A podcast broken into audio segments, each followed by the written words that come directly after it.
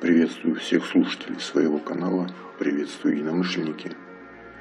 В этом касте я решил осветить немного тему шельмования мужчин, не желающих жить по навязанным принципам, шельмования со стороны общества. Ну и тогда нужно сразу определиться, кого мы будем подразумевать под понятием общества – Здесь, наверное, будут все так называемые успешные мужчины, тех, кого общество признало успешными, то есть это альфа-самцы разные, настоящие мужчины, бабарабы.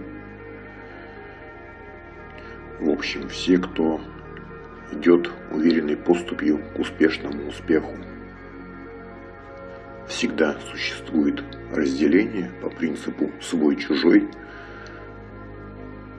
и если мужчина высказывает какую-то свою точку зрения, отличную от общественной, то такой мужчина автоматически признается чужим. Если общество признает мужчину чужим, то такого мужчину будут всячески шельмовать. Шельмование – это есть попытка вернуть человека в общественное стойло – попытка сбить со своего пути, приобщая к неудачникам или даже а, к разным а, меньшинствам. То есть это все ЛГБТ-сообщество. Тем самым морально унизив, пристыдив или выставив на посмешище. Здесь в ход идут как банальные пожалейки с целью навязать неполноценность, так и попытки втравить в конфликт с успешными мужчинами, так называемыми, альфачами, бабарабами и прочими альфа. Тем самым оказывая моральное и психологическое давление. Приведу пару примеров Пример номер один – это отказ участвовать в корпоративах. Я это наблюдал неоднократно на бывшей работе. В корпоративах никогда не участвовал и всякий раз после отказа слышу в свой адрес выражение типа «не мужик, неудачник», и доходило вплоть до того, что спрашивали, а может быть тебе вообще мужчины интересны? Отмечу, что организацией корпоративов на бывшей работе обычно занимались э, такие женщины-активистки, и в меньшей степени им помогали те самые успешные мужчины, которые были готовы унижаться ради доступа к телу симпы, альфачи и прочие. Был еще эпизод, опять же, на бывшей работе, когда отказался участвовать в каком-то мероприятии, сейчас уже не помню. Но там суть была в том, что надо было сдавать деньги, а поскольку я отказался, то и деньги я сдавать не стал. И вот опять же со стороны устроителей, женщин э, последовали такие своеобразные угрозы, что они подговорят лояльную часть коллектива, чтобы со мной произвели какую-то профилактическую беседу. Разумеется, также и были попытки и пристыдить, что настоящие мужчины так себя не ведут, и т.д. и т.п. В общем, шельмование – это вещь достаточно неприятная, и если вы решили идти своим путем, то нужно быть готовым, что подобное явление будет происходить.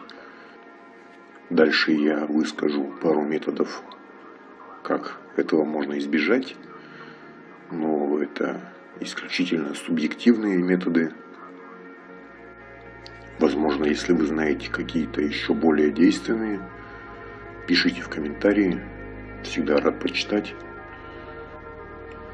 Первое решение – это если по каким-то причинам не получается в данный момент сепарироваться от такого общества, заключается в том, что нужно вырабатывать э, невосприимчивость и пофигизм.